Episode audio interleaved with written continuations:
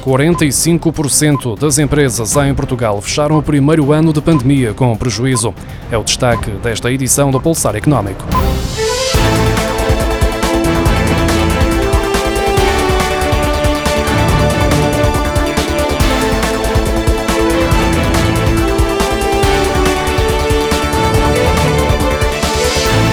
Em 2020, o primeiro ano de pandemia, 45% das empresas em Portugal apresentaram resultados líquidos negativos, muito acima do nível pré-pandemia de 36,9% em 2019. Segundo os dados divulgados esta terça-feira pelo Banco de Portugal, a percentagem de empresas nesta situação aumentou em todas as regiões do país. Ainda assim, as estatísticas confirmam que o Algarve, com 52,2% e a Madeira, com 52,5%, foram as zonas mais fustigadas pela pandemia de Covid-19 com mais de metade das empresas a apresentarem prejuízos em 2020.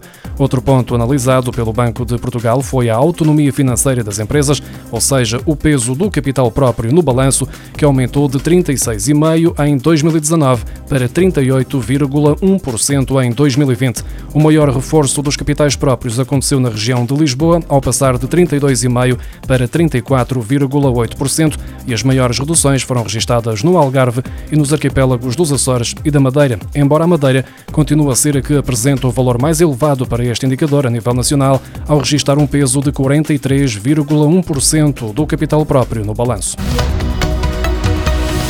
primeiro ano de pandemia, o setor imobiliário foi um dos mais resilientes, tendência que continuou a verificar-se em 2021. De acordo com a consultora JLL, no ano passado foram transacionadas 190 mil habitações, um crescimento de quase 20% face a 2020, naquele que foi o melhor ano de sempre para o setor, segundo os profissionais desta área, depois de ter sido alcançado um volume de transações na casa dos 30 mil milhões de euros.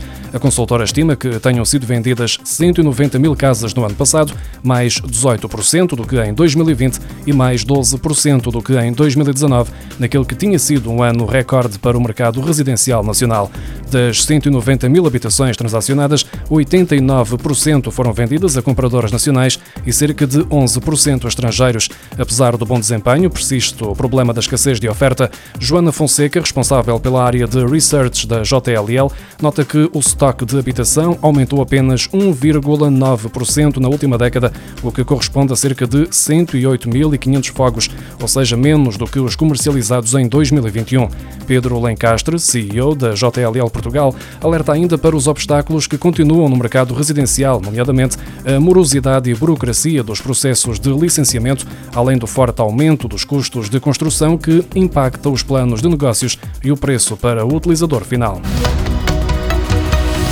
O Fundo Monetário Internacional piorou as previsões na atualização do World Economic Outlook ao prever uma maior desaceleração da economia em 2022 face às previsões divulgadas em outubro, incluindo na zona euro. Alemanha e Espanha, dois dos principais parceiros económicos de Portugal, registram das maiores revisões em baixa do crescimento do PIB para este ano. Entre as razões para este corte nas previsões está a nova variante do coronavírus, as pressões de preços e os problemas nas cadeias de abastecimento. Na atualização do World World Economic Outlook, divulgada esta terça-feira, o FMI aponta para um crescimento do PIB da zona euro de 3,9% em 2022, menos 4 décimas do que na previsão anterior. A concretizar-se esta expansão da economia europeia, trata-se numa travagem significativa face ao crescimento de 5,2% que se estima que se tenha atingido em 2021.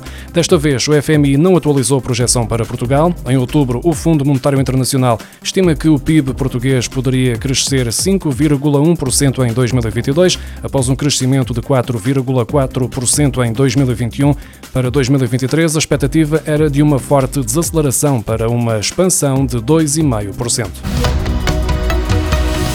As medidas adotadas para responder ao impacto da pandemia em Portugal agravaram o déficit orçamental em cerca de 2,6% do PIB, segundo o relatório da Unidade Técnica de Apoio Orçamental divulgado esta terça-feira. O saldo orçamental teve uma quebra de 4.009 milhões de euros entre janeiro e setembro de 2021, o que representa uma descida de 2,6% do PIB. Os técnicos do Parlamento explicam que das medidas de política que agravaram a despesa correspondente a 3,1% do PIB, a maioria são concentradas em subsídios e prestações sociais, refletindo as medidas de apoio ao emprego e ao rendimento das famílias. A taxa de emprego no terceiro trimestre de 2021 aumentou para 68% na OCDE e para 70% em Portugal, mais seis décimas do que no trimestre anterior, continuando a recuperar das perdas causadas pela pandemia. No comunicado divulgado esta terça-feira, a Organização para a Cooperação e Desenvolvimento Económico indica que a taxa de emprego aumentou para 68,4% na zona euro no terceiro trimestre de 2021, mais sete décimas em relação ao segundo trimestre. Além de Portugal, França, Austrália, Grécia, Hungria e Nova Zelândia têm as suas taxas de emprego acima dos níveis de emprego pré-pandemia. No ano passado, 54% dos consumidores que utilizaram o simulador de preços de energia da entidade reguladora dos serviços energéticos encontraram uma tarifa de eletricidade mais baixa face à que estava a pagar. Num balanço divulgado esta terça-feira, a ERS contabiliza a utilização do simulador de preços por cerca de 120 mil consumidores e no ano passado foram realizadas 1 milhão e 400 mil simulações. A maioria dos utilizadores em 2021 acabou mesmo por encontrar preços mais baixos face àqueles que estava a pagar no momento da simulação o inquérito realizado aos utilizadores do simulador revela que 54% encontraram preços mais baixos face ao seu contrato atual e desses, 82% manifestaram intenção de mudar de comercializador, de acordo com a ERS.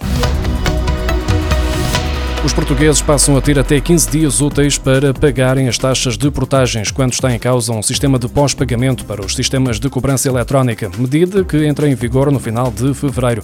O objetivo deste alargamento é melhorar um dos aspectos mais limitativos do atual regime de pós-pagamento, facilitando a realização atempada dos pagamentos pelos utentes. A medida entra em vigor 30 dias após a sua publicação em Diário da República, ou seja, a 25 de fevereiro.